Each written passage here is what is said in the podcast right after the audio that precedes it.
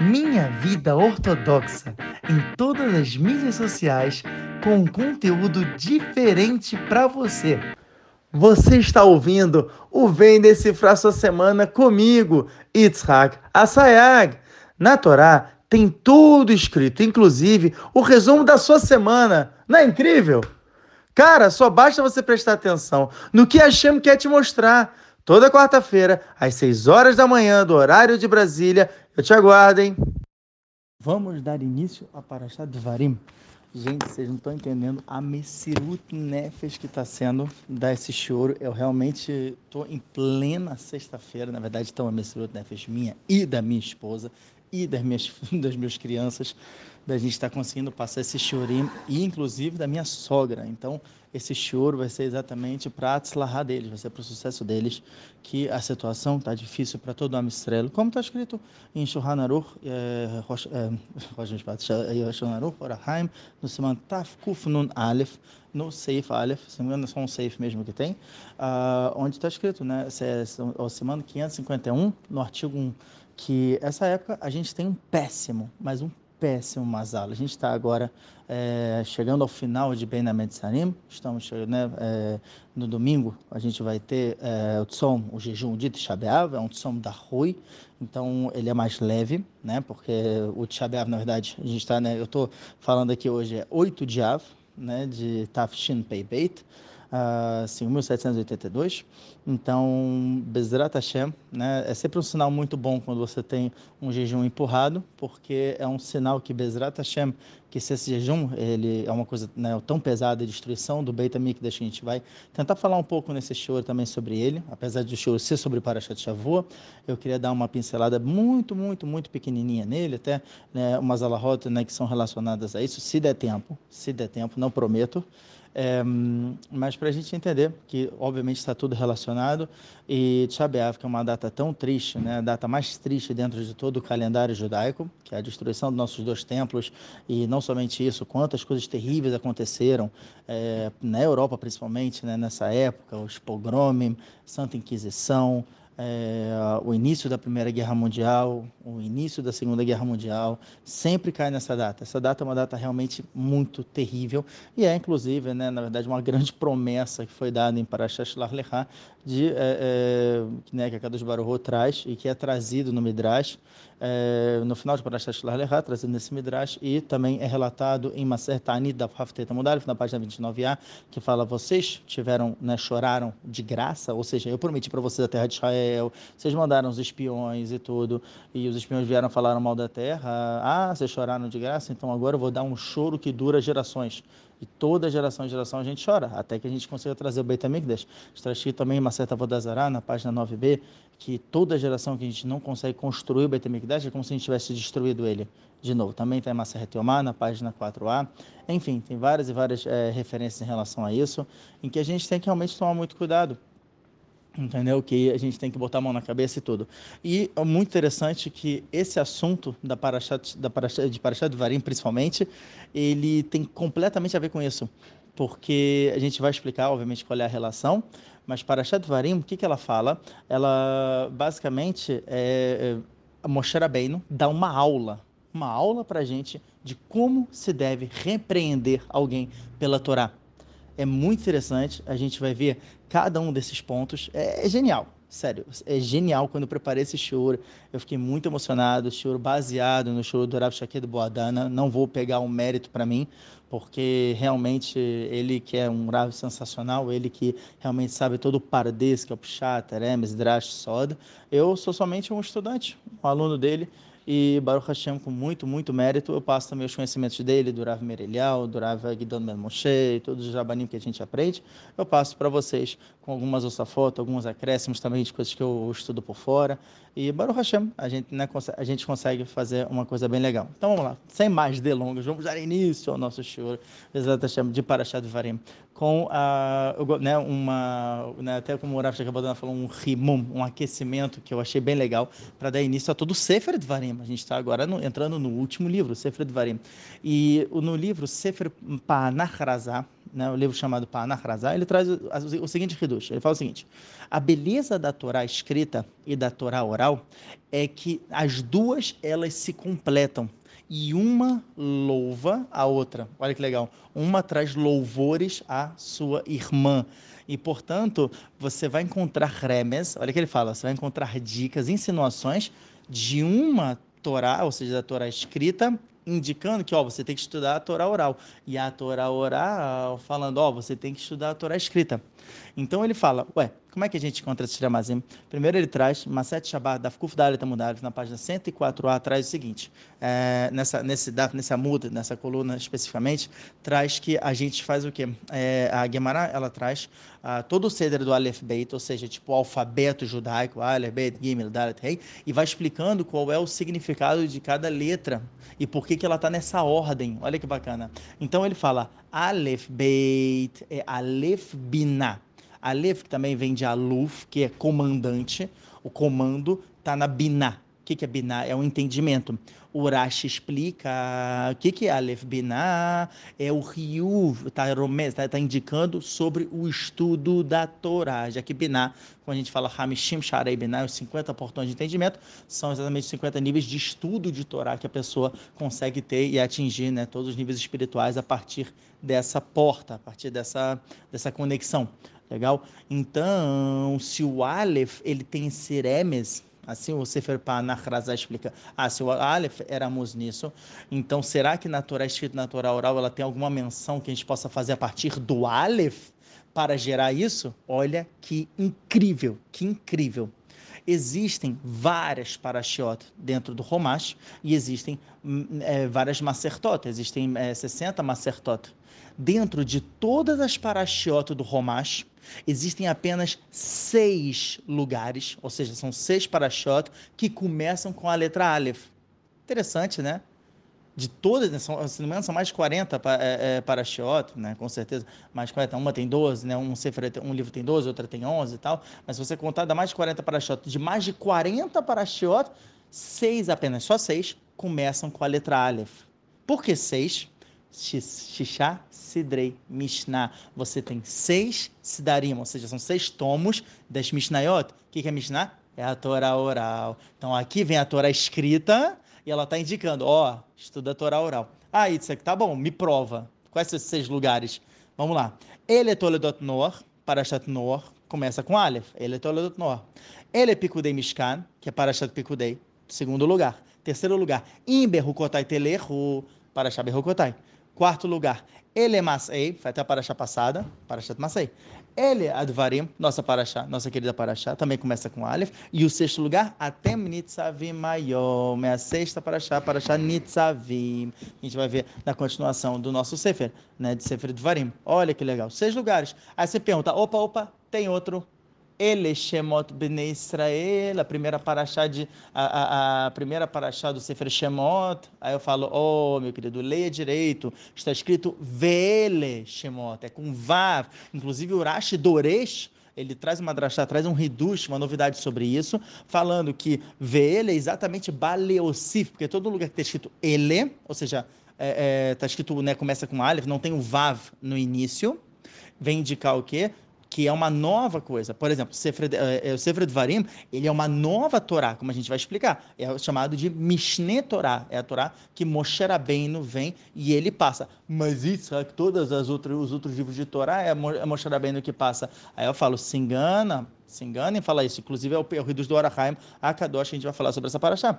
Ele fala, o Sefer Dvarim ele é diferente. Até está escrito no, no Perek de, é, de Maseret Megillah, no, no, último capítulo de Maseret Megillah, que fala que o Sefer Dvarim, o livro do Dvarim é chamado de Mishneh Torah porque ele realmente foi é, é, completamente dito, escrito por Moshe Rabbeinu al ou seja, ele por própria vontade veio e escreveu, e ele inclusive em compilar todos os outros quatro livros como a gente vai ver. Tanto que a primeira, o primeiro passo que é ele deveria machar de ber Moshe el kol Israel, be'evelayad, tal, tal, tal, tal, e ele fala, né, é, é ó, ahá, da sario, melhor, enfim, e ele vai trazendo primeiro, de ber Elai, Hashem de ber Elai, ele fala o tempo inteiro isso, Moshe Rabbeinu vem e fala, olha, Hashem está falando o tempo inteiro comigo, E eu estou trazendo para vocês.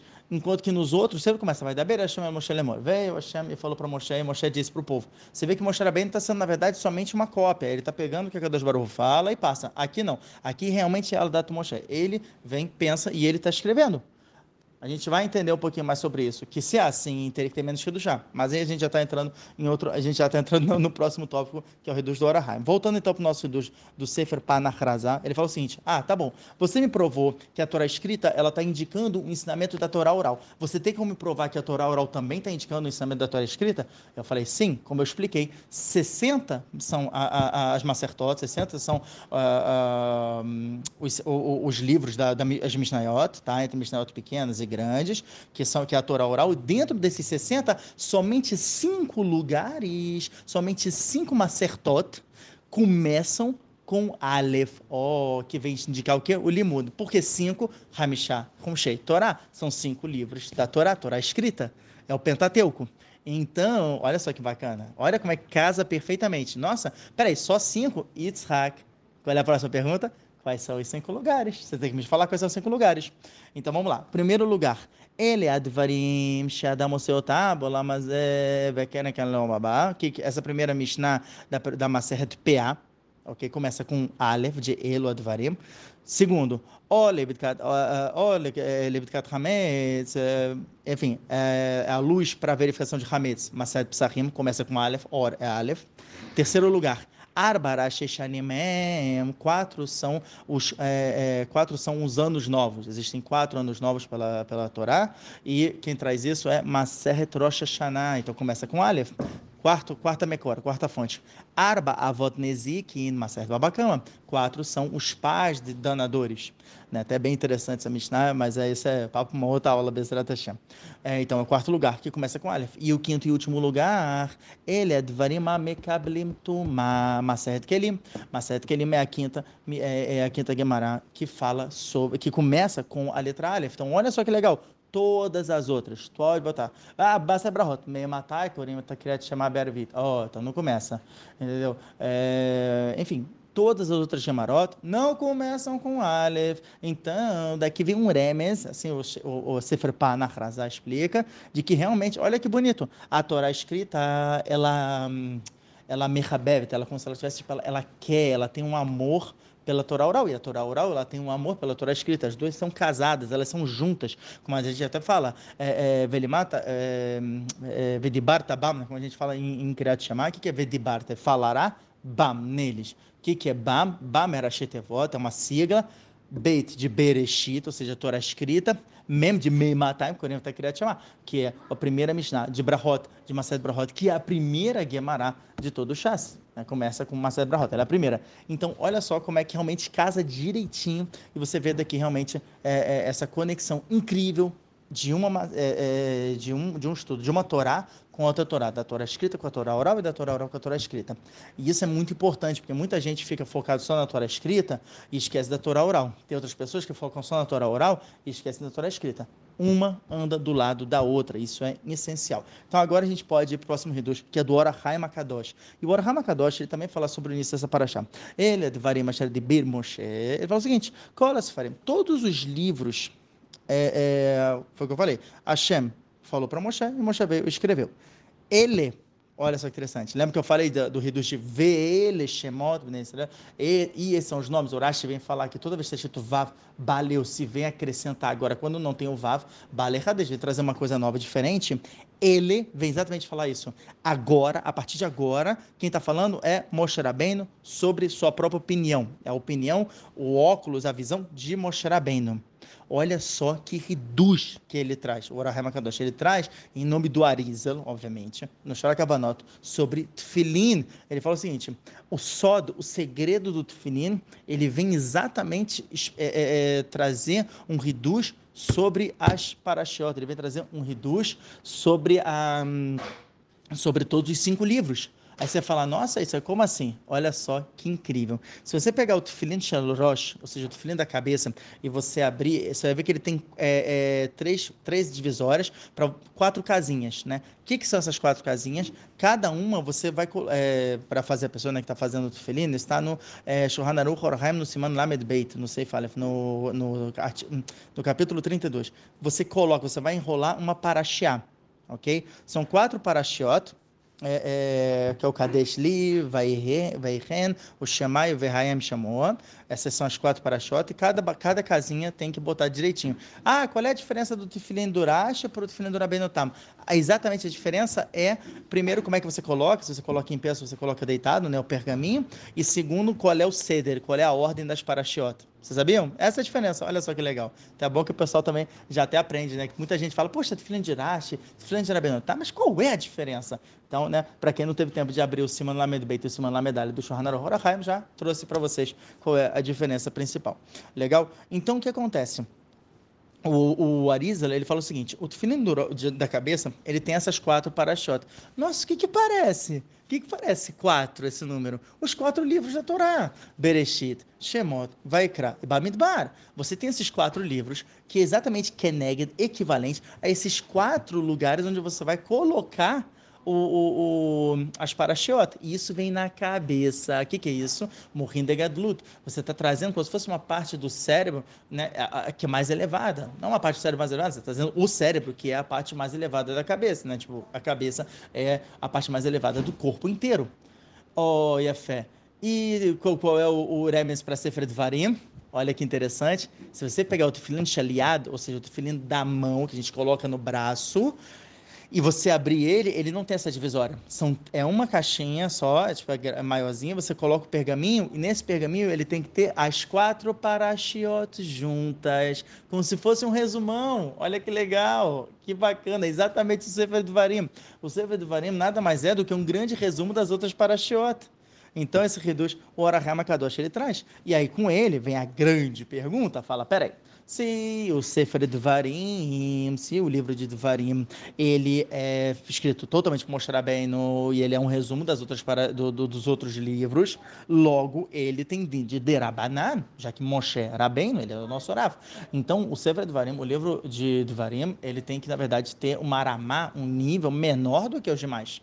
É como se fosse Deoraita de Rabanan. Isso aqui é Torá. Bereshit, Shemot, Vaikra, Bamidbar. Esse é realmente Deoraita. Foi a dos Baruch, Betzmon que falou e tudo.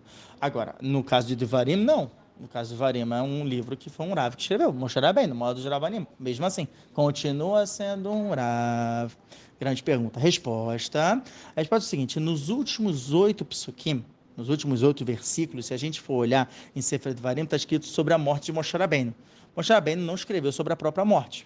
Então, daqui, o que, que você conclui? Que a Kadosh Baruhu realmente completou o livro. Uh, e se Hashem completou o livro, o Orachem Kadosh fala que então por isso que realmente ele tem din de Deoraita. Ele realmente ele ganha essa elevação como, não, ele é um, realmente é Torá, nível de Torá mais elevado, mesmo que foi a Kadosh Baruhu. Segundo Terutz, uma segunda opinião, hum, né, uma segunda opção para responder essa pergunta, é que a Kadosh Baruhu ele concordou com Moshe Rabbeinu em tudo que Moshe Rabbeinu falou.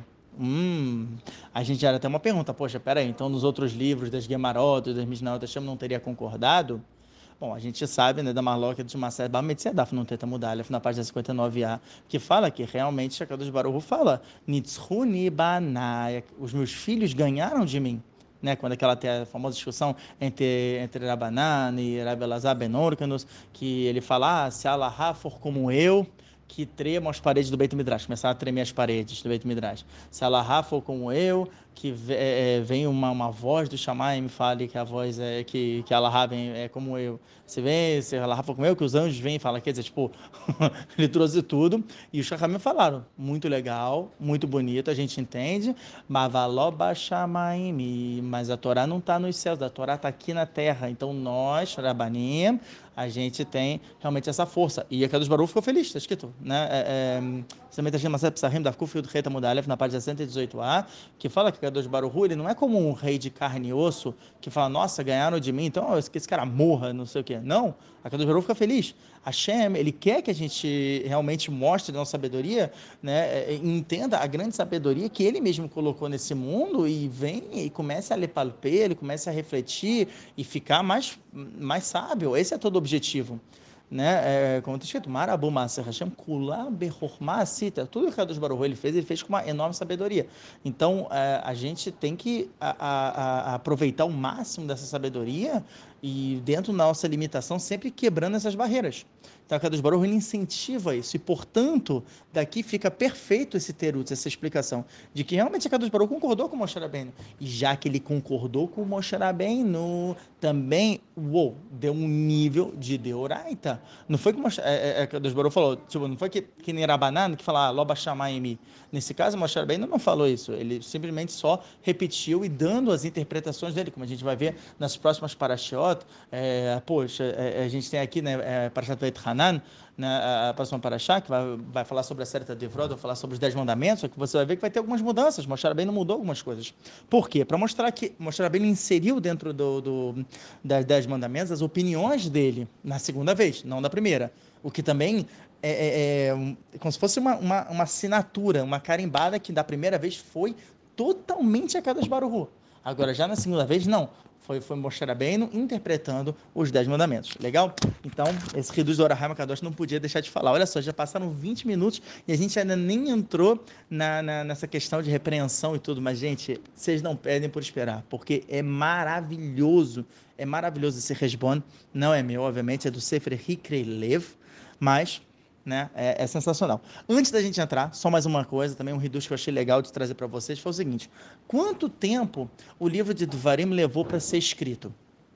Né, eu tinha preparado essa aula inicialmente até para dar numa live. Eu queria ver, né, tipo, se desse para pessoas virem né, na minha casa, a gente pudesse fazer. Só que infelizmente, né, não deu. Então eu estou gravando aqui para o Spotify e estou gravando aqui no Beit Midrash, tudo por isso que talvez, né, até já, não sei se né, tá com eco, talvez já tá achando que dê para ouvir da melhor maneira possível.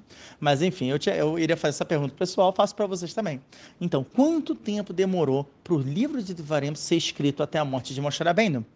E a resposta é 36 dias. Ah, como é que você sabe 36 dias? Aí eu trago, né, pelo, pela Gematra, como é que começa a Parashat Varim? Ele é Advarim. Ele é Aleph, que é 1, Lamed, que é 30, Rei, que é 5, 36. Aí você fala assim, tá, hum, desculpa, né, cola cavoda e tal, não sei o quê. Mas é meio forçação, né? Porque se é assim, toda vez que está escrito ele veio em Berrucotetelerro é 41A, então também tem. Óbvio que tem. Primeiro que óbvio que tem. Óbvio que tem. Em toda gemátria, em toda, em toda situação, ela obviamente vai ter um grande reduz. Mas nesse caso, como é que eu posso puxar que a gemátria de ele, que é 36, ela vem. Oh, vou dar é, como é que é a Matra de 36, que é ele, vai falar os últimos 36 dias de Moshe. Então, eu vou trazer também o Pshat, eu vou explicar para vocês pelo próprio raciocínio lógico. Se a gente pegar no Perek Aleph, né, para Shad Varim, no, na, na, no Passu Gimel, no terceiro versículo está escrito, Vai Shana, e foi no ano 40, Beaste Assar Rodes, no mês 11, ou seja, mês 11 para o ano 40, Beirad La Rodes, no primeiro dia do mês de Ber Moshe, veio Moshe e falou para Am Israel, falou para os filhos de Israel, que rola Hashem, Otoalem, como tudo que ordenou Hashem, para eles, ou seja, ele vai dar o resumão. Olha só que legal. De novo, quando é que eu falei? Data, gente, data. Foi no 11 mês para o quadrigésimo ano, acho que né, ano, ano 40. A gente sabe que no ano 40 durou 40 anos essa, essas, todas essas viagens que a Israel fez e tudo até chegar em Eretz Israel, chegar na terra de Israel. Moshe no quando é que ele faleceu? Ele faleceu em Zain Adar. Ele faleceu no dia 7 de Adar. O que, que ele está falando? Primeiro dia do 11 primeiro mês. 11 primeiro mês aqui é Rodes Shvat. Se a Rodeshvat ele é um mês antes de Adar, por isso é o 11 primeiro mês, não é quadrigésimo, é quadrigésimo ano. né? não, não o décimo segundo mês, que aí já seria né, o ano 40 por completo.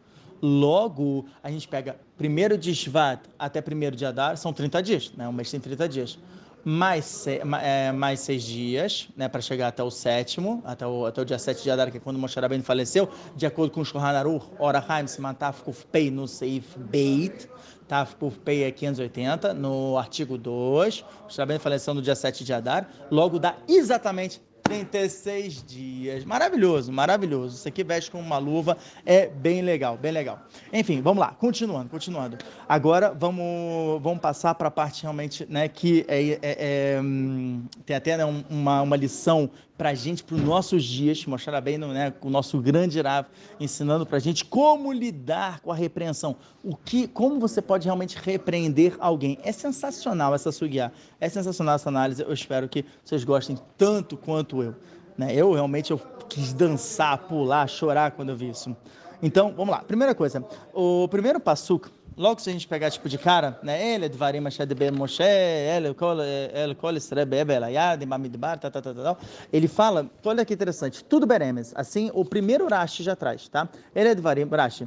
Lefi devrei torah, já que ele está falando uma repreensão, uma nakan, kol amekomot, risu lifnei makom, e veio que Moshe Rabbeinu, e ele numerou todos os lugares que irritaram Hashem, irritou, tipo, que a Israel fez, fez besteira e a Kadosh Baruch ficou chateadão com a Israel. Lefihar, portanto, Satamet Advarim Veiskiram Beremes. O que, que o Rashi está falando? Portanto, o que, que Moshe Rabbeinu fez? Ele ocultou as coisas e ele lembrou só Beremes. Ou seja, o que, que lembra Beremes? Ele insinuou o que aconteceu. Ele não falou explicitamente o, o, as averot. Mipnek vodam shal Israel. Devido ao kavod, a honra de Israel. Como assim? Aí você fala assim, não, peraí, peraí. O primeiro passo, realmente, o primeiro passo, realmente, ele fala, ó, Beverayarden, Bamidbar, Bearavá, ou seja, ele fala, começa a falar no, o nome dos lugares, né? No lado do, do Jordão, no deserto, Baravá, Mulsuf, né? No, no, no lugar é, é, perante o Yamsur, perante o, o Mar é, Vermelho, Verrulha, Verrulha. E o Urashi vai trazendo, o, por exemplo, tá trazendo um exemplo para vocês, Bamidbar, ele fala, Lomidbar aí, eles não estavam no deserto, Elá Bearavot Moab, senão que eles estavam nas colinas de Moab, o mal Bamidbar. E o que, que ele quer dizer com Bamidbar no deserto? Elabis vilmash e riso Bamidbar chamro miten moten verrole. Senão que o, o Moshe Rabbeinu ele quis dar um remes, que ele está falando deserto, que no deserto eles irritaram a, a Kadosh Baruch e disse, disseram, poxa, a gente vai morrer aqui nesse lugar, como está escrito em Sefer Shemot, né? logo que eles saíram e tudo né, é, é a Mistrela ficou irritado, falou, pô, não tem água aqui, não tem nada, a gente vai morrer nesse deserto, tal, não sei o quê. Então, você vê que Moshe bem o que ele fez? Ele fez beremes. Agora, tem duas perguntas que são gigantes, gigantes, são enormes aqui. Primeira grande pergunta, primeira grande pergunta, que é sensacional, é a seguinte, olha só, é, Moshe Rabbeinu, se você está falando tudo beremes, esse é o primeiro passuco. O primeiro passuco fala tudo indicado. Por que que então nos outros passuquim você fala explicitamente?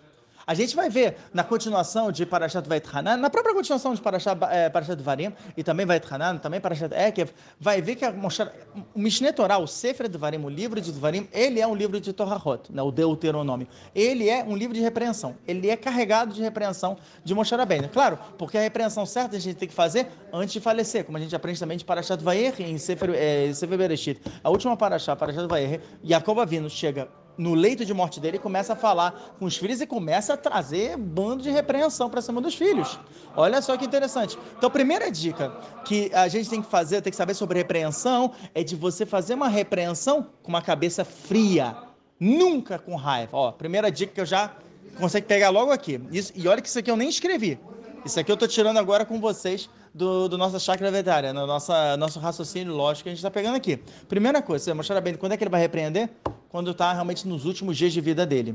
tá bom? Primeira coisa. E segundo, se, se ele está falando agora, né, no primeiro passo, no primeiro versículo, explícito, é, não, ele está falando tudo beremes, tudo insinuado, por que que nas outras parashot, nos outros psukim, os outros versículos, Moshe não está trazendo explícito, escancarado para todo mundo ver. Olha só, vacilou aqui com os espiões, vacilou com o retaeg, o pecado do bezerro de ouro, e vacilou aqui, vacilou ali. Ele vai trazendo. Moshe não vai trazendo. Então, que tipo de, de, Como é que o Urash vem? E o Urash, obviamente, não trouxe Bedata Small, ele não trouxe isso pela, pelo próprio raciocínio, senão que ele pegou isso no Midrash, no Midrash de Dvarim também chamado de Sifri Aleph, né? Primeiro, no, no, no, no primeiro, na primeira paraxá, na primeira porção tá bom? Então, é a primeira coisa, fala, olha, na verdade, mostrar bem no sim veio tornar explícito, Urash. Então tá um pouquinho complicado para você me explicar que ele falou beremes. E se é assim, isso meio que quebra. Oh, me nem que vou dar um Shal Israel, tá falando pela honra de Ab Israel e tudo, por isso que ele tá trazendo com cuidados e tudo. Pode ser que ele tá trazendo esse passuca, mas não todas as outras torres rota. Muito, muito, muito interessante. Isso também a gente pode tirar como mussar, como uma, uma, uma própria lógica do seguinte: por que, que você tem que é, é, ou falar beremes, ou muitas vezes nem falar? Um segredo, gente. Eu tô, na verdade, não é um segredo, tá? Isso é uma base, uma base de repreensão. O objetivo da repreensão é aproximar uma pessoa que está longe. Não é para você distanciar. O objetivo não é eu tô chateado com um cara, eu quero tirar isso do meu peito, então eu vou desabafar, eu vou destruir aquele cara. Se você não, se você destruiu, não fez a mitzvah que torrar torria. Está escrito em Maset, Maset Erach, deve ter design muito bem, na página 16b. Se a pessoa criticou e ela destruiu a outra pessoa, ela não a, o, o cara que recebeu a repreensão não entendeu que era uma construção construção que era para ele melhorar e ele piorou as ações dele. Parabéns. Parabéns, não fez nada. Você não fez nada, a pessoa nada mais fez do que uma grande haverá, porque algo que, ela, que, que o cara que foi repreendido estava antes fazendo sem querer, ele não tinha ideia que ele estava fazendo errado, agora ele está consciente e ele está fazendo. Então você piorou a situação dele, piorou a sua própria situação, porque você não soube repreender. Então, que é o que Rabi Yohanan fala. Quer repreender? Repreenda com amor. Repreenda com amor. O que é repreensão com amor? A gente vai entender. Repreensão com amor, a gente já vai falar sobre isso. Então, é muito interessante isso. Se a pessoa não tem essa capacidade, cara, não repreende. Não repreende. E isso a gente pede, por exemplo, é um remes para Shalom Bait. O que é Shalom Bait? Shalom Bait é paz conjugal. Porque, por exemplo, a mulher, ela nunca vai entender uma crítica como algo positivo. Por mais que o marido tente todas as colocações, assim o Rav Shalom Marush traz no Begana Shalom, ele tem é, alguns tópicos sobre isso só no primeiro capítulo, falando sobre a proibição do marido criticar a mulher. Ele fala: você criticou sua esposa, parabéns, você acabou de matar a sua própria esposa. Você assassinou a sua esposa. Obviamente, existe uma maneira permitida de se, de se repreender, a gente vai ver aqui, e mesmo assim, para a esposa tem que tomar um ultra, hiper, mega cuidado muito, muito muito, a mais. E, enfim, né, eu até expliquei, eu tenho um grupo de, de Havruta sobre isso, é, é, que eu vou passando né, até os áudios e tudo, é, que realmente é importante, é essencial. Se a pessoa quer ter um bom shalom bait, ela quer ter um bom paz, uma boa, um bom, uma, uma boa paz conjugal, é extremamente necessário e essencial que a pessoa saiba dessas coisas, ela saiba como fazer direito a, a, e não repreender, em hipótese alguma, hipótese alguma. Quer mudar, você se muda. Né, como até né, o, o, eu até trouxe o nome do Arizal no, no Etz Haim, que ele fala, é, se não me engano, no Shar Rafa, ele fala sobre isso, no portão 20, que ele fala, a mulher ela é o espelho do homem. Imagina só, eu vou, eu tô mexendo aqui minha mão, eu tô vendo o espelho, obviamente ele vai mexer a mão dele que eu vou fazer? Ah, vou criticar o espelho que ele mexeu a mão? Não. Só eu mexer a mão para o outro lado. E aí o espelho vai mexer do outro lado. Oh, esse é um grande segredo, obviamente. Né? O Rav inclusive, ele, ele tem alguns tópicos só explicando sobre esse conceito, porque né, é um segredo, é um, é um grande reducho, é, uma grande, é um conhecimento muito profundo para entender sobre isso. Mas essa é a base, essa é a base principal. A mulher é o espelho do homem. A partir do momento que, a partir do momento que o homem se melhora, automaticamente a mulher também vai parar de fazer aquelas é, atitudes que, segundo o homem, não estavam sendo legais. Pronto. Olha só que interessante. Tá? Também tem a questão de que a mulher ela é a esquina da casa, ela é a presença divina da casa. Então, quando ela vem e fala alguma coisa que ofende o marido, que deixa o marido chateado e tudo, não é a mulher que está fazendo, é a Kadosh Baruhu, através do, da garganta da mulher está falando aquilo. Se liga, acorda, tua avó da Tashem, seu trabalho para Hashem não tá legal, por isso que a mulher tá te tratando desse jeito. E aí vê o cara e reclama com a mulher, vai reclamar com ela por quê? Ela não tá fazendo nada. Ela não tá fazendo nada. Quem tá errando é somente o marido. Então, né, a gente até trouxe umas pinceladas sobre Shalom Bait aqui. E é exatamente isso, né? Mas na hora de criticar, toma muito cuidado. Você está criticando para aproximar. Não tem como você aproximar através da crítica? Então não critica. Outro reme sobre isso é o próprio, como eu expliquei, é Hurban Beit HaMikdash, a gente está aqui da destruição do Beit HaMikdash, foi gerado através de uma repreensão, como a gente aprende de Masayat Gita no Remo do Beit, na página 55b, famosa história de Kamtsa e Bar Kamtsa, onde vinha um cara que ele amava Kamtsa e odiava Bar Kamtsa. Inclusive tem uma opinião do Benabenoyadá que fala que Bar Kamtsa era filho de Kamtsa. Bar, em hebraico, né, em aramaico, é, é filho, Ben. Então fala, poxa, como é que pode ser? Ele amava o pai e odiava o filho? E aí o, o serviçal, sem querer, erra o, a carta de endereço e ao invés de mandar a carta para Campsa, ele manda para Bar Campsa. Bar Campsa, então, vai na festa desse cara muito rico, é uma festa muito bonita, e quando esse cara vê Bar Campsa, ele fica com ódio do cara, ele fala, sai daqui, eu não suporto você, eu não consigo olhar na tua cara, e expulsa. Barcamsa. Barcamsa se sente humilhado e fala: Poxa, por favor, eu te imploro, não faz isso.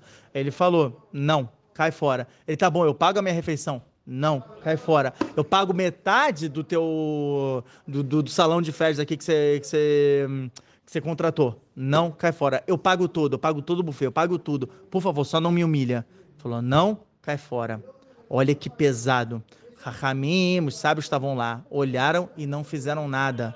Bar saiu humilhado, revoltado, e foi aí que começou o início da destruição do Betamekdash, porque ele foi até os romanos, ele falou, olha, os judeus se revoltaram contra vocês, eles não querem mais saber, tudo isso pelo ódio porque ele viu que não fizeram nada, ele ficou chateado. E aí ele, é, é, é eles falaram, quer ver como é que eles não gostam mais de você? Leva um corban, que é um sacrifício para eles, você vê que eles não vão nem receitar seu sacrifício. E aí, realmente ele levou um corban, Barcamsa cortou uma parte do lábio aqui de dentro para ninguém ver. Obviamente tem muitos segredos dentro dessa história, né? Não é o chato, só que a parte superficial da história eu quero passar para vocês, que é o mussar, né? Que é a ética, é, é, é o que, que a gente pode tomar como moral da história. E quando chegou, né, vieram né, os Koanim, vieram, analisaram, viram que realmente tinha um defeito ali no, no, no lábio, eles não podiam aceitar aquele, aquele corban, aquele sacrifício. Tinha uma marloquet, tinha uma dúvida se podiam não aceitar. No final, não aceitaram, e isso foi o que causou a destruição do Beit HaMikdash, porque os romanos realmente falaram, ah, tá vendo? Eles nem aceitam o nosso sacrifício mais, você quer saber? Vamos destruir tudo. Olha só até onde vai. Tudo começou o quê? Por uma falta de repreensão dos, dos sábios com Barcamps, né, com, com, no caso o rico, que estava ofendendo Barcamps. Tudo ocorreu por uma. Tanto que fala Sinat Rinam. Isso foi, essa foi o segundo templo, tá? Essa foi a história da destruição do segundo templo. E fala que isso é um ódio gratuito. Um ódio gratuito existe quando você não sabe repreender. Tá bom? Por exemplo, ele não quer que o cara esteja lá. Tá bom? O que, que você vai fazer? Você vai humilhar o cara na frente de todo mundo? Chama o cara pro canto. Ou pede para uma pessoa chamar ele pro canto. Não joga. Tudo, você vê que o problema ali foi o cavod. O problema ali foi a honra. Entendeu? Chamava o Barcamsa pro canto, cara. O que, que te custa? Não, ele não suportava o cara. Ele não aguentava olhar o cara. Isso é ódio gratuito. O Galmivina fala: ódio gratuito não é que é um ódio que você não fez por onde. É que, pode ser que ele tenha feito por onde. Pode ser que outra pessoa fez por onde. O ódio gratuito é um ódio she'enoraui. Ele não é adequado, não é certo. Mesmo que realmente tenha motivo, tenha motivo. Mas ele não é adequado. São irmãos é a Israel, é o povo de Israel. Um é irmão do outro, não existe isso de você ficar com raiva, não existe isso de. Desculpa, não é que não existe ficar com raiva, claro que existe, mas tá com raiva, resolve, mas resolve de um jeito humano, entendeu? Não digo humano animal, tá? Falo humano com Torá. Resolve de um jeito normal, chega, fala com a pessoa, fala, poxa, cara, fiquei chateado, tal, não sei o que, esse, esse ponto. 99% das vezes, quando a gente vem e vai resolver com uma pessoa, a gente vê que foi uma falta de entendimento. Uma falta de comunicação, ou de uma parte, ou da outra, ou das duas, entendeu? Menos de 1% realmente a pessoa não presta, tem algum problema, e aí o que vai acontecer? Pronto, você fala, tá bom, eu me, me afasto dela, acabou, pronto. Pronto, não precisa gerar tudo isso. Agora você vê o lugar quando uma repreensão ela é mal feita ou quando uma repreensão não é feita no momento que deve ser feita, mas também tudo tem que ser feito com sabedoria e é isso que Moshe Rabbeinu está falando. Repreender, existe mitzvah, mitzvah de oraita, que torrar torquia, você tem que saber repreender. Porém, você tem que saber, ó, fazer isso com sabedoria, tem que fazer isso com cabeça. Não adianta você chegar e vomitar as coisas na pessoa. Isso não é repreensão, isso é destruição. É diferente. E você vê, tanto é que uma má repreensão e também uma outra falta de repreensão pelo lado dos sábios, que eles tinham que ter essa sabedoria, gerou a destruição do Beit HaMikdash, que é exatamente o motivo de sofrimento de todo o mundo. Todo mundo, como está escrito em Maset Sukkah, Dafnun Gimel Amud Beit, na página 53b, o mundo inteiro sofre pela perda do Beit HaMikdash. Não é só o, não é só o povo de Israel. Porque a Messias mal ou bem, a gente tem Yom Kippur. Yom Kippurim. Yom Kippur a gente ainda está bem, né? A gente consegue se espiar dos pecados e tudo, a gente né, dá para fazer alguma coisa. Já os outros povos, a única chance que eles tinham de conseguir totalmente o seu tikkun, o seu conserto e, e, e, destruir com as suas caixas espirituais era através dos korbanot, dos sacrifícios no Beit HaMikdash. Tanto que existe korban de, de, de não Yehudi. É permitido. O Rama, inclusive, traz isso em Hot Beit HaBechirah. Porém, olha só que pena, quando perdeu, os, os, outros povos foram os que mais se deram mal, eles realmente entraram totalmente debaixo da natureza, e hoje em dia realmente é a natureza que comanda, a lei mais forte e tal, não sei o que, tem o Lamazé, não tem o Lamabá, é muito problemático. Obviamente, tirando a ressalva dos Bnei Noah, que estão fazendo realmente as sete mitzvot de Noah, estão fazendo chuva e tudo. E mesmo assim, segundo o Rav Tzadok, com Emeloblin, no Tzidkat Tzadik, no Ot Yud Beit, na, na, no capítulo 12, ele traz que né, vai ter que, né, não tem como tirar as clipotas. Então, tipo, certeza vai ter que ir pro Guerrinam para tirar as clipotas, as caixas espirituais que eles fizeram. Não tem tikkun. Olha que pesado e depois de tirar as clipote, e depois provavelmente ter que reencarnar e tudo, aí consegue ir para o Ganeden. Olha só até onde vai. Mesmo a raça de Motolá, ele consegue ficar um pouco no Ganeden. Realmente, ele pode conseguir, como está escrito nos Azores para o Bereshit, da Flamengo Rei Amundo Beit, na página 35b. Raci do Motolá são os Benor. Tá? Então, Benor tem, tem Relic no, no, no Ganeden e tudo mas vai ter que depois voltar, que vai ter que ainda que tirar outras clipotas, tirar outras cascas espirituais e tudo. Ou seja, é pesado, é difícil. E tudo isso por quê? Porque a gente não tem o Beit HaMikdash. Então, o Beit HaMikdash é uma perda para todo mundo, é uma perda universal. Legal? E tudo isso aconteceu por uma falta de repreensão ou uma repreensão no lugar errado, pelo menos isso aqui dessa destruição do segundo templo. Obviamente também tem a ver com a falta de estudo de Torá, tá bom? Com, com Bitulo Torá né, que é realmente é o, é o, assunto principal que todos sempre falam, até ontem estava no Kenneth, tanto o Ravitz Yosef, quanto o, se não me engano, é, foi, foi um Rav de Netânia, os dois falaram isso, de Masad Netarim, da FPI Aleph, também tem Masad Bametzia, da FPI Hamud Beit, que fala é, que elas dão a Torati, que Deus Baruch responde, por que, que né, tem tanta gente sofrendo nesse mundo e tudo, e ele fala, é, é, perguntaram isso para os sábios, não sabiam responder, perguntaram isso para os anjos, não sabiam responder, perguntaram isso para os profetas, não sabiam responder, chegaram até Kadosh Baruch, Kadosh Baruch fala que elas dão a Torati. A grande pergunta é, peraí, como é que você vai chegar e falar uma coisa dessas, que Tipo, ah, por que, que tem tanta gente sofrendo? Obviamente você não está falando de pessoas simples, está falando de Tamid Rahamim, está falando de sábios, está falando de estudiosos de Torá. Vai falar o quê? Porque você abandonou a minha Torá?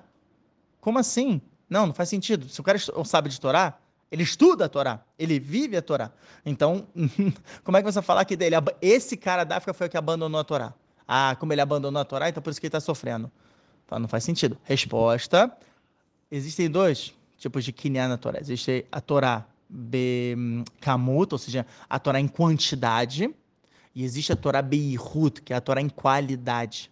A Torá em qualidade, essa é a que realmente protege a pessoa e que dá uma condição boa para a pessoa, que a pessoa ela começa a ficar mais tranquila e tudo, é, não começa a ter tantos problemas, a vida dela vai melhorando financeiramente, psicologicamente, a família, tudo começando a dar certo tudo começa a dar certo na vida da pessoa. Isso é o quê? Isso é Torá Beirut, é Torá em qualidade. O que é Torá em qualidade? Não é somente você estudar, é você viver aquilo, é você se emocionar com aquela Torá, você realmente é, é, se sacrificar totalmente pela Torá. Entendeu? Não adianta você é, só estudar e tudo, e como se fosse um livro de matemática, geografia, ah, tem a Torá. Não, Has Shalom. A Torá tem que ser estudada de uma maneira séria e tem que ser estudada de uma maneira com profundidade estudar todo o Paradis, Psatré, Mesdrash, Sot, conectando tal, não sei o que. Impossível a pessoa não ficar viciada na Torá, viciada, que nem uma droga entendeu? É uma droga, é um vício. Eu fico mal. Minha esposa vê, quando eu não estudo a Torá, eu fico triste, eu fico deprimido. Agora, depois que eu estudo a Torá, que nem agora estou dando choro para vocês, eu fico leve, eu fico alegre. Nossa, é outra coisa, é outra vida. Tanto que fala, devrei Torá, me leve. Está escrito na Mishnah, é, é, as palavras de Torá, elas alegram o coração da pessoa. Nesse também, é, é trazido de Mishle, tipo, na, na Mishle de, de. As palavras de Torá alegram a pessoa, e por isso, inclusive, que em B'Av, a, a Simantaf Kufnundalet, não sei falha, fala que a gente não pode estudar a Torá em Tisha B'Av. No dia 9 de Av, a gente tem a proibição de estudar, estudar a Torá. Olha só até onde vai o, o Amistrael, até onde vai o Shahamim. O Shahamim falando, peraí, poxa, a gente não pode dar nada, mas assim vai ser um luto muito grande, a gente não vai aguentar, é uma destruição muito grande. Então eles conseguiram achar uma permissão para estudar só coisa triste estudar o Sefer de Jó, né, o livro de Jó, que esse é desgraça, né, do início até o fim, entendeu? Estudar só coisa triste. Gemarot, é, que são né, é, o Talmud e tudo, mas só as partes são relacionadas à destruição do Beit HaMikdash, por isso que né, todo mundo sabe, essa, é, no Olama Yeshiva, no Mundo Yeshiva, né, da Maseret Git, na página 55 a, até essa página 57a, que são partes específicas, é, Maseret Yomar, na página 9b, e tudo, tudo que fala sobre destruição do, templo, do, do Beit HaMikdash, você pode fazer inclusive Yun, estudar analiticamente tudo, para que a gente lembre e a gente sinta essa dor da destruição do templo é, Megillat Eirá, que a gente, né, é, nesse livro de lamentações e tudo, tudo isso realmente pode se aprofundar, pode estudar legal, com todos os Midrashim, pô, Midrashim é muito pesado de Megillat Eirá, nossa, Midrashim são pesadíssimos, fala coisas terríveis que aconteceram nessa época e Gzerot, assim, decretos muito, muito pesados. Enfim, continuando, continuando, que eu saí um pouquinho aqui da aula, mas para trazer esse background para vocês, aproveitando também sobre, sobre Tisha B'Av, que a gente está né, agora na Eref, na, na véspera de Tisha B'Av, mesmo que Tisha B'Av agora caia né, em Shabbat, ainda assim, é importante ter isso, né, tá escrito no, no Yalkut Yosef, no Simantaf Kuf Vav, que ele, é, que ele fala que quando cai Tisha B'Av em Shabbat, é importante Shabbat você estudar as alahot de Tisha B'Av, explicar um pouquinho sobre a destruição do templo, principalmente depois de Hatzotayom, depois né, da, do, do meio-dia. Tá bom? Então vamos lá, continuando, continuando, porque é, é muito importante essa questão de repreensão e eu quero muito falar com vocês sobre esse cálculo perfeitíssimo do Sefer Hikrialev, do livro Hikrialev. Olha só que maneiro. Então, como a gente falou aqui no primeiro passuca, é, é, ele Advarim Machad Ben Moshe. Essas foram as coisas que Moshe falou. El Kol Israel. Ó, isso é interessante. Para todo Israel. Olha o que Urashi fala. Ilu Ohir. Se a Moshe Rabbeinu viesse e ele repreendesse só uma parte de Am Israel, aí o Elu Shebashu Komrim. Teriam esses caras da feira, olha isso, e eles diriam: Vocês estão ouvindo do filho de Amram essas coisas? Ah, se eu tivesse lá, se eu tivesse lá, eu respondia na cara de Moshe Rabbeinu. Eu falei, olha aqui, o senhor me respeite. assim mesmo. Olha aqui. Não é nada disso que o senhor está falando. É isso que Urashi fala. Né? E por isso, por esse motivo, né, Moshe bem falou, quer saber? Chama todo mundo. Todo mundo. Eu não vou falar só com parte das pessoas. Vou falar até com a turminha do fundão. Ah, até a galera que está lá na feira. Vem, todo mundo. E aí ele veio e começou a repreender. Agora, de onde Urashi tirou isso? Urashi tira do Sifre, né, do, da, do Midrash de Dvarim Rabá. A pergunta, né, se você abrir, desculpa, né, a pergunta. Se você abrir esse Midrash, olha que interessante. Tá falando que esses caras do Shuk, esses caras né, da feirinha lá, né, ou seja, a galera do fundão, tinha de quatro a cinco respostas para cada crítica de Moshe Rabbeinu. Olha só eles não eram realmente pessoas assim é, ignorantes, eles eram estudiosos. Eles tinham quatro a cinco perguntas. Eu até aqui né, estava fazendo uma reflexão, né, até o Rachabadan também fez essa reflexão, achei ser bem legal e tudo, é, preferi anotar. Olha só, vamos contar, vamos fazer aqui uma brincadeira, tá, gente? Uma brincadeira. Vamos pegar aqui, por exemplo, o Reta Eglo, o pecado do bezerro de ouro. Que desculpas você teria para falar para Moshe Rabbeinu que não, eu não tinha como, como fazer diferente. Ah, você não tinha como? Que desculpas você daria? Olha só, eu enumerei aqui cinco desculpas facilmente, fácil, que tu, todo mundo assim que estudou consegue pegar. Primeira, Moshe não veio no horário? Não. Moshe não nem chegou no horário. Tá escrito, né, que Bochesh, ele devia vir nesse horário. Ele não chegou no horário, a estrela entrou em desespero. Pô, pô Moshe Rabbeinu, comprasse um relógio, né, pelo amor de Deus. O Akadosh Baruch podia falar para você o horário certo. Primeira, né, primeiro argumento, mostrar ele não chegou no horário. Ó, oh, interessante. Segundo argumento, é um argumento realmente que é forte, está escrito, inclusive, uma sete Shabbat da Peiteta Mundalef, na página 89a. Outro argumento que também está né, nessa mesma muda de uma sete Shabbat, fala o seguinte, foi dada permissão para o Satan, né, para o anjo acusador, de confundir todo o Am Israel. Ele trocou o dia pela noite, a noite pelo dia. Ele mostrou Moshe Rabbeinu morto. Aparece uma tela, ele mostrou Moshe Rabbeinu morto ali. Imagina, um telão ali, né? Tipo, drive-thru.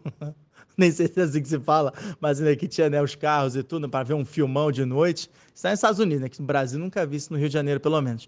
Tinha lá um drive-thru, aí você vê no telão, bum, Moshe Rabbeinu morreu, todo mundo... Meu Moshe morreu, caramba, o que a gente vai fazer? Ainda é o fim do mundo. Ah, Eles ficam desesperados. Então, peraí. Quem é que deu essa permissão para o Satã fazer isso? Foi a Kadosh Baruhu. Se foi a Kadosh Baruhu, a gente não tem culpa nenhuma. Ó, segundo argumento, muito legítimo, muito legítimo. Terceiro argumento, Moshe, Moshe, por favor, tente, tente nos entender, Moshe Rabbeinu. Quando é que eles receberam a Torá? Né? Como a gente sabe, tem Sfirata Omer, né? desde é, Pesach até a entrega da Torá, foram 50 dias. Cara, pega, pega o Sharapsukim, Sharapsukim, sobre o Parashat Shemot. Está escrito por que, que a nível Omalar, a nível Saraf, né? Cada Baru teve que descer para o Egito e destruir tudo né? Na, na, nas pragas. E por que, por que a Dos Barô teve que se dar esse trabalho? Está escrito, o Arisa revela para gente que até se um anjo descesse ao Egito, o anjo se impurificaria. Esse era o nível de impureza que tinha lá no Egito. Até os anjos, que quase não têm livre-arbítrio, iriam cair ali. Até o anjo. Quem dirá nós, seres humanos? Então falou, poxa, Moshe tenta entender, nós éramos escravos, a gente estava ali no meio da impureza, no meio da tumar. A gente não tinha a menor condição. Tipo, você morreu, a gente achou que você tinha morrido. Qual é a solução? Fazer o bezerro de ouro, né? É, é lógico. É lógico, né? Qualquer um pensaria isso. É, também uma explicação boa. Realmente, eles eram escravos, eles não tinham essa mentalidade de pensar por si mesmos e tudo. Tanto é que a próxima desculpa, que também é super legítima, não fomos nós que demos a ideia, Moshe Rabbeinu. Se o senhor lembra muito bem, foi Erevrav. E Erevrav que saiu, até né, que eu trouxe sobre Parashat Bechalar, vai voar, né? Não está escrito Vaam Israel. Am é geralmente Erevrav. Né? Quando é Am, toda vez que o Zoro de Parashat Bechalar fala isso, toda vez que é escrito Am é, é, é o Erevrav. Foi Erevrav que deu a ideia, cara, não fui eu. E eu era o quê? Eu, eu, eu, eu não tinha, na época, muito, muita escolha. Eu era um escravo. Qual é o conhecimento deles? O conhecimento deles era tipo. Olha, tem que fazer isso, tá bom. não, não questiona. Tanto que é nascer Venishma. É, é, essa era a ideia. A gente faz, depois a gente ouve. É, é, essa é a cultura do escravo. Então, quer dizer, o Evra falou, a gente vai lá e fala, não fomos nós. É, são argumentos sensacionais. Último argumento, tá? Que eu escrevi aqui. Pera aí, Moshe, quer ter irmão mesmo? Ah, meu irmão é Arona Cohen. Ah. Então, você lembra que foi Aaron que falou Hag Mahar Lashem? Amanhã vai ser uma festa para Hashem. Cara, foi a Arona Cohen que deu a ideia ainda de fazer o bezerro de ouro. Tanto que ele falou, ó, pega aí o, o, o ouro, né, do, de todo mundo, das mulheres, das crianças, tudo, a gente vai fazer amanhã e tal. É, é, Hag Mahal Hashem vai fazer, né, tipo um, um negócio. Tanto que o bezerro, ele, na verdade, era só um canal. Ele não, não é que eles falaram, fizeram a Vodazará que, não, é, o bezerro de ouro, ele é, ele é Hashem. Shalom, eles não fizeram isso. Mas falaram, a gente precisa de um novo, novo guia. Mostrar bem, faleceu tem a Arona acabou de jogar a ideia aí do Bezerro de Ouro. Então, o Bezerro de Ouro vai ser o cara, vai ser o próximo canal pra gente falar com a Kadosh Baruhu. Tanto que o Bezerro de Ouro, segundo o Zora Hadash da Fkuf Membeita Alev, na página 142a, fala, falava, né? Moshe Rabbeinu foi falar com, com o Bezerro, o Bezerro começou a falar, no Ria Shemelokei, Mitzrayim, Liot Lachem Quer dizer, ele falou os dez mandamentos. O Bezerro de Ouro falou os dez mandamentos.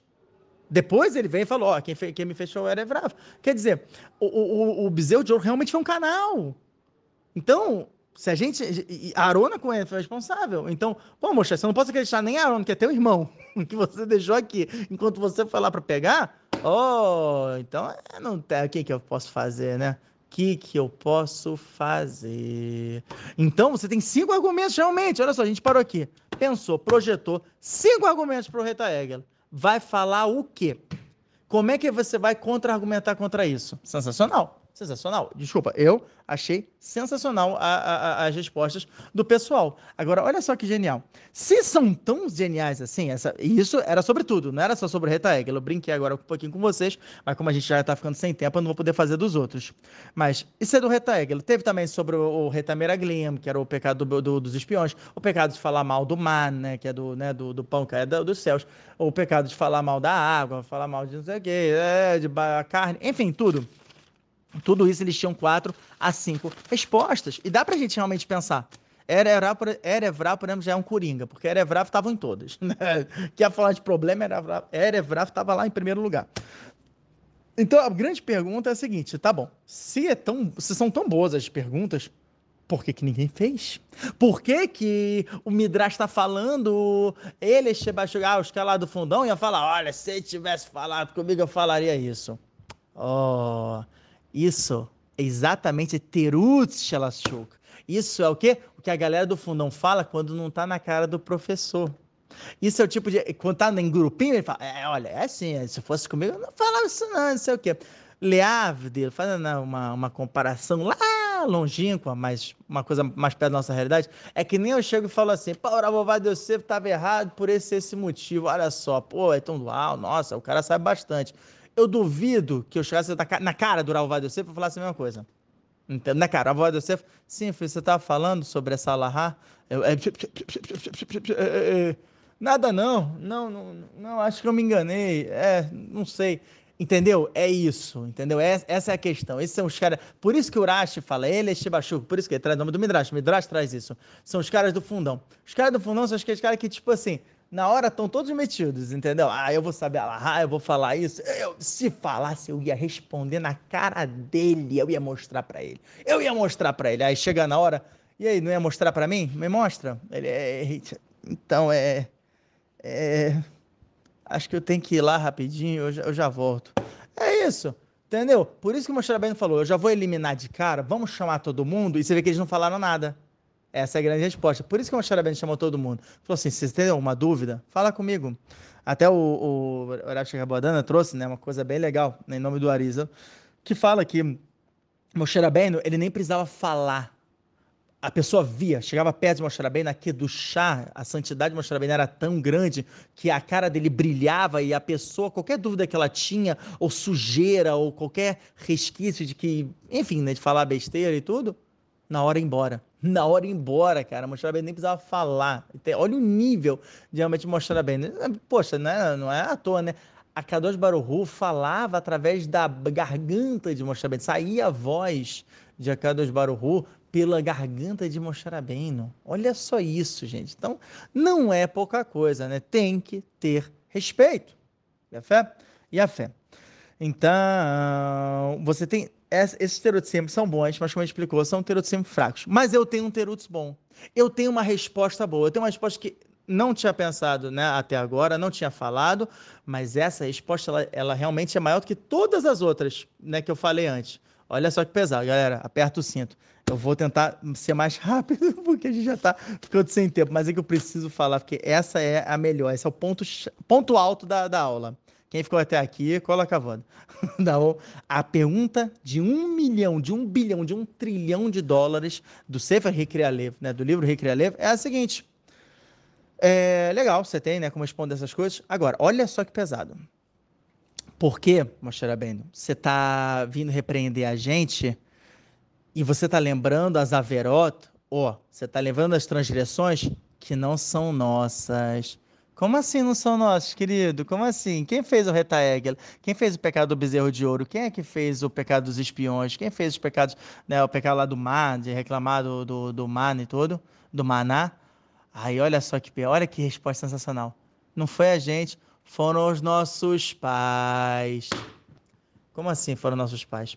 Gente, cronologicamente, esses pecados, pecado do bezerro de ouro, pecado dos espiões, pecado de reclamar do mar, pecado de que reclamou que não tinha água logo depois, foi depois de onde? Depois de criar Temsuf. Foi depois que acabou de sair do Egito. Tudo isso aconteceu nos primeiros dois anos. Isso aqui é Sefer Dvarim. Você está falando no final dos 40 anos. O que aconteceu em Parashat Shalach no pecado dos espiões? No pecado dos espiões, todo geral morreu, aquela geração foi embora.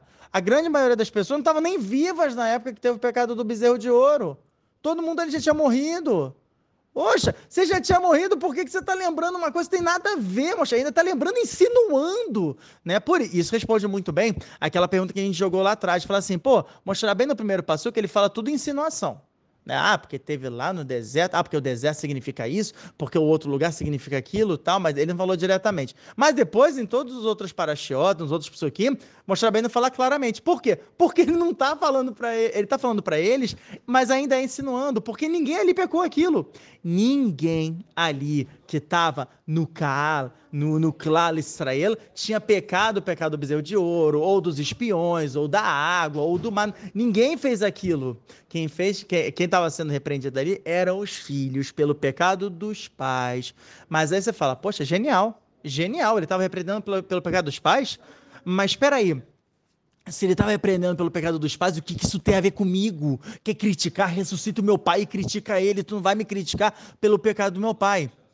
A menos, a menos, isso é genial, Maser Brahod Avzaina Mudalef, na página 7a, fala, porque na vonavot, os filhos, eles pagam pelos pecados dos pais. O que, que Urashi fala? Eles pagam pelos pecados dos pais caso eles voltem e repitam o pecado dos pais. Uau, peraí.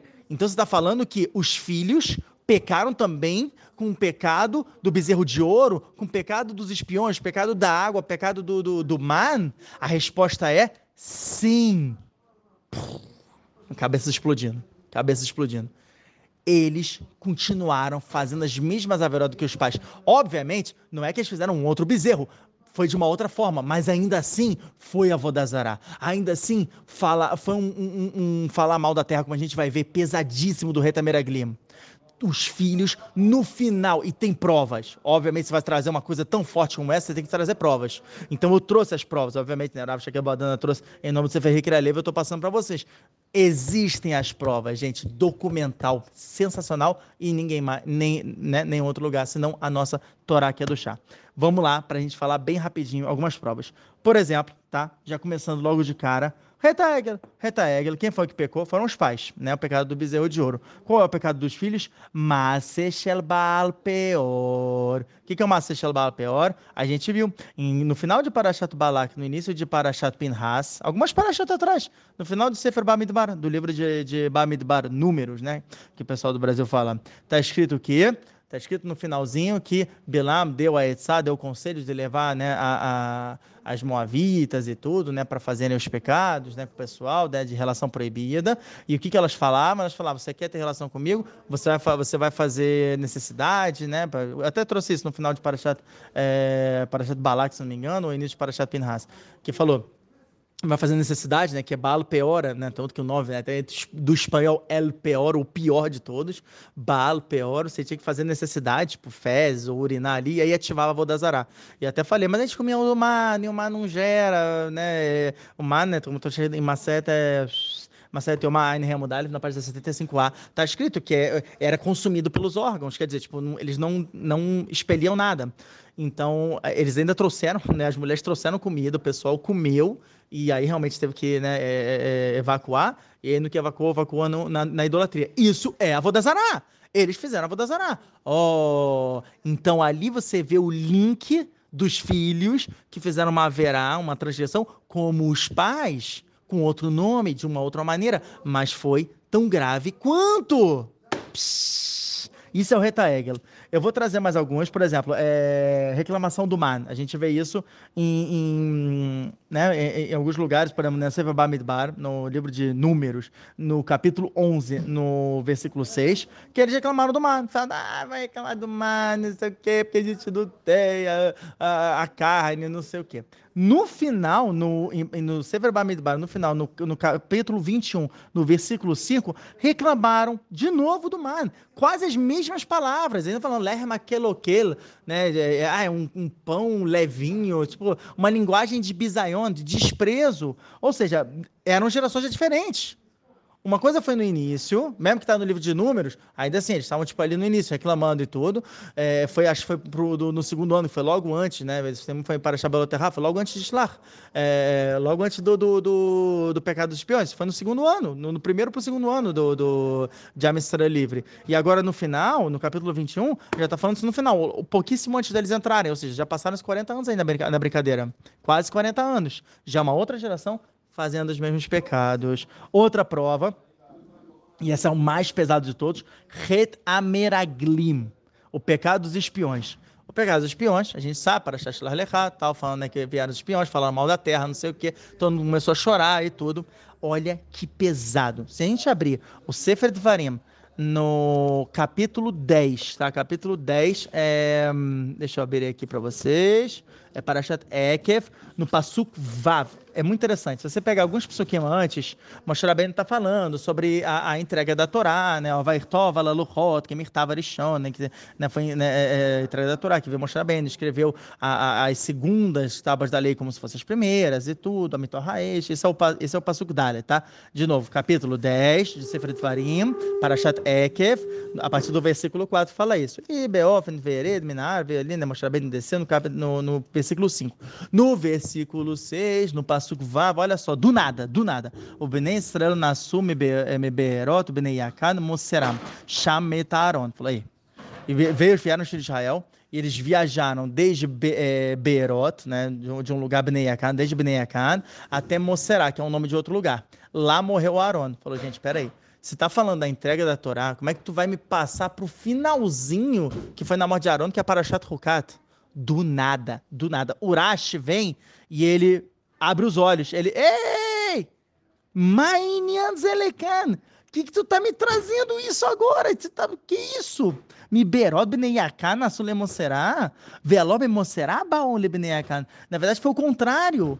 De Monserot eles foram para Bneiakan. Falou assim, é, o, o que, que Moshe Rabbeinu está falando? Na verdade está invertido, como está escrito, inclusive, né, em Parashat Masei. Então, ó, vai sumir Moserá, ó, então não é Bnei Akal mostrar, é me mostrar para Bnei Akal. Chamet Aron falou, e mais, que está falando que Aaron met, Aló Bearar met, ele morreu em outro lugar, Aaron. Olha só, olha só que pesado. Isso é só Urash para falar uma coisa dessa. Tsever Hashov, saia e pense. Vetim, Shmonamassaos, me mostrará orar. Você vai ver oito jornadas, ou seja, oito né, viagens, desde esse lugar chamado Moserot até Ara, Orara. Elá, Afzomina Torhaha. Senão que isso também é uma repreensão Ó, oh, qual é a repreensão que ele está dando? Veod, digo mais, assim temos outro que chemeta Aaron beorar. Quando Aaron morreu em Orar, Lesof Arbaim Shana, foi no final dos 40 anos. Olha o que eu estou falando. Está falando dos filhos, não está falando dos pais. Vinistakana, né, acabou. E, e, e foram dispersas as nuvens da glória.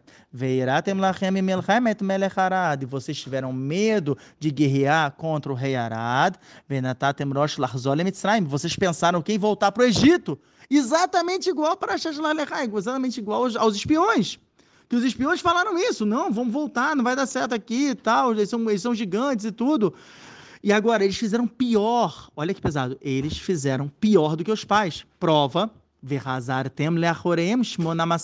olha que pesado, vocês voltaram oito jornadas, vocês voltaram oito viagens. Ad até Bnei Akan, o Misham le Moserá, e de lá vocês foram para Moserá.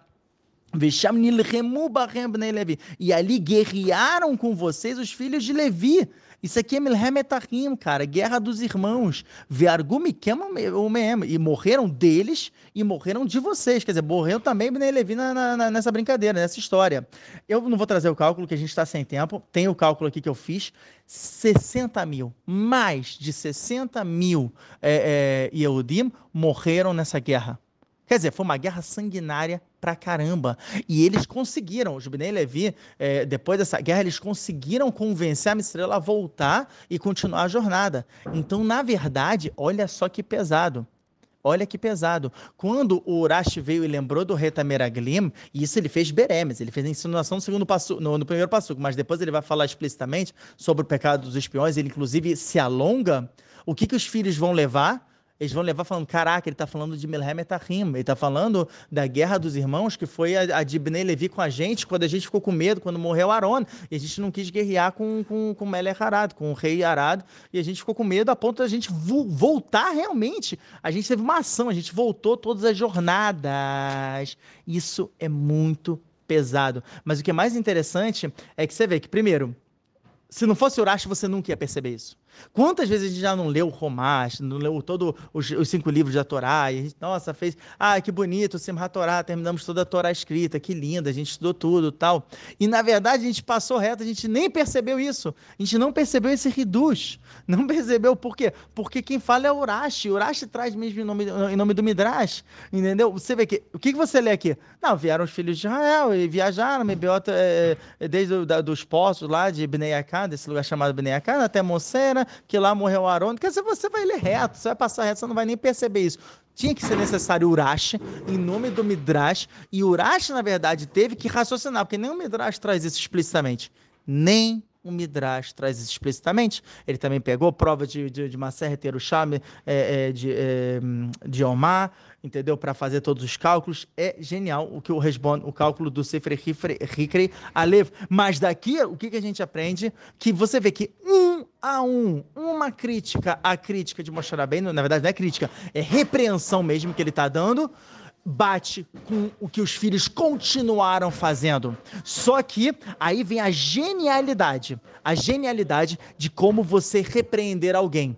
Você, olha que o Moshe Rabbeinu fez ele lembrou insinuação e ele não lembrou insinuação para eles, para o cara, para a pessoa que fez a haverá. Ele lembrou insinuando dos pais e que os filhos, que são os que estão sendo repreendidos, tenham agora o esforço de entender, fazer o link de reflexão e isso vai ser um jeito. Esse é o jeito cachero de você repreender. Por isso que eu falei: quer repreender? Legal. Saiba de maneira sábia tem que saber, tem que ter uma sabedoria muito grande na hora de repreender. E não somente isso, mostrar bem, ainda o que, que ele fez foi repreender, ele repreendeu com amor. Como é que a gente vê isso? Que no final do primeiro, logo, né, tipo, alguns psukim depois, ele ainda fala que Moshe bem vem, fala da Brahot, que a Adelef, né, é, é, que até mil anos e tudo, e vem Urash e fala, é, poxa, é, você está limitando a Brahá de Hashem? E Moshe Rabbeinu responde, eu não estou limitando a Brahá de Hashem. Mil anos de Brahá, é, sou eu que estou falando. O que, o que Kadosh Baruch vai dar de Brahá para vocês é mais uma coisa, quer dizer, eu estou acrescentando Brahá. E outra coisa, Moshe Rabbeinu, através de estar tá trazendo o pecado dos pais, ele também fala, poxa, vocês não têm tanta culpa assim nas averó, nas transições que vocês fizeram. Afinal de contas, vocês foram influenciados pelos seus pais.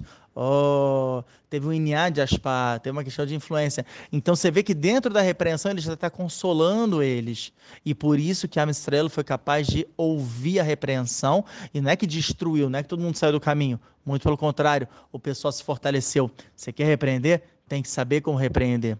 Então, pessoal que vai jejuar, desejo aí um Tzom Kal, né, uma, um jejum que seja fácil, mas ao mesmo tempo que a pessoa entenda esse sofrimento, entenda que se está tudo dando errado na vida da pessoa, ou não é tudo, mas algumas coisas estão dando errado, quebrou o carro, a esposa está dando problema, está com problema com os filhos, está com problema ali, um problema aqui, saiba que o problema, na verdade, é que a gente está sem o Beit HaMikdash, que se a gente tivesse o Beit HaMikdash fazendo tudo certo, a gente poderia fazer né, os corbanotos, os sacrifícios, seria limpo, e a gente estando limpo não tem motivo de ter sofrimento não tem motivo de ter nenhum sofrimento. Só para lembrar, umas últimas alahot, como eu expliquei, que eu, né, que eu queria falar, é, que são relacionadas ao Siman Taf Kufnun Vav do Shulchan Aruch é, 556, só tem um safe, né, só tem um artigo, que fala sobre quando exatamente o que vai acontecer agora, né, Tisha cai em Shabbat, ou ele cai em Motzei Shabbat, logo depois de Shabbat, Dinei de Avdallah, o pessoal me perguntou bastante, só resumindo para vocês, a gente faz é, em Arvit,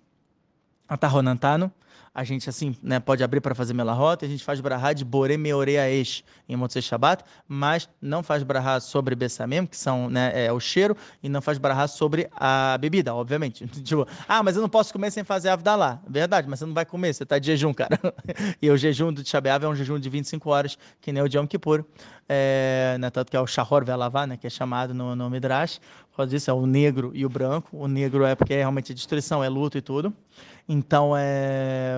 então você não vai comer em Motzei Shabeav, né? Ou seja, domingo à noite, aí sim a gente faz Avdalá sobre o copo, direitinho, tal, já, já, já pode fazer sobre o vinho. Tem queimar milho, faça sobre cerveja uh, ou vodka, né, que é uma é, mascaot harifot, né, uma, uma bebida mais quente, mas que não seja vinho, ainda pelo din de Veyain, como está escrito em uma certa psachim da Fkofteta Mudav, na página 109a, que fala não tem felicidade, senão através da carne e do vinho, então tem quem faça até o dia 10 de ave não comer carne nem beber vinho, então nesse momento faz sobre outra coisa, suco de vinho, suco de uva não tem problema, é, deixa eu ver o que mais, mais. Ah, se uma pessoa estiver doente, isso é muito importante, né? Que isso é casos clássicos. Se a pessoa está doente, a melhor coisa é em, em Motzei, ou seja, Motzei Shabbat, ah, é toda de Shabeav. Tá bom, cara, você está doente, você tem permissão de comer. Se tem permissão de comer, tem que fazer Avdalá. Só que a melhor coisa é fazer Avdalá e ao invés de beber o, o, o copo, né? Né, ou seja, cerveja, tal, alguma bebida, é, harifá ou suco de uva, né, também, né, tipo, não é porque o cara tá, tá doente, ah, vou beber já um vinho, não, entendeu? Pelo menos faz, faz tenta respeitar o que dá para respeitar. Dá para uma, uma, criança pequena, que ela não tem obrigação de jejuar nenhuma, entendeu? Então faz a brahá, tal, né, bore preguef, é, de Bessamim pula, faz só faz bore meoreish, né, que é de, na brahá que a gente está fazendo pela criação do fogo, expliquei sobre isso para vocês, sempre para vai aquele, e depois de Baruch Hamavdil. Nem Baruch Hamavdil, depois dá para uma criança beber. Pronto. Se não tem nenhuma criança pequena para beber, então aí sim tem que ter permissão, tem que, tem que beber, porque não pode comer, não pode nem provar. Está escrito no Simanei Tzadik Tet Shhanar Horohaim, é, 299. A pessoa não pode provar de uma comida, pode nem beber nada antes, só água. Água é a única coisa que a tesouraria é fora. Fora água, não pode beber nada tem que tenha gosto, comer, nem provar. Estou falando provar é menos do que um casai, menos do que 27 gramas ou 86 ml, menos do que 43 ml, que é metade de um, de um, de um revita. Ou seja, nada, nem uma gota antes de você fazer a avdalá no copo, tá bom? Então, fica essas últimas alahot e Bezrat Hashem, Shabbat Shalom para todo mundo e que semana que vem a gente já esteja melhorando esse mazal, essa sorte de todos. Você sente falta de um lugar onde você pode tirar qualquer dúvida de Torá com fonte, como um Google? Solucionamos seu problema. Com um preço simbólico, você participa do nosso grupo de perguntas e ainda cumpre com a mitzvah de Sahar Vezevulun. Gostou? Quer saber mais? Entre em contato no Instagram ou por e-mail minha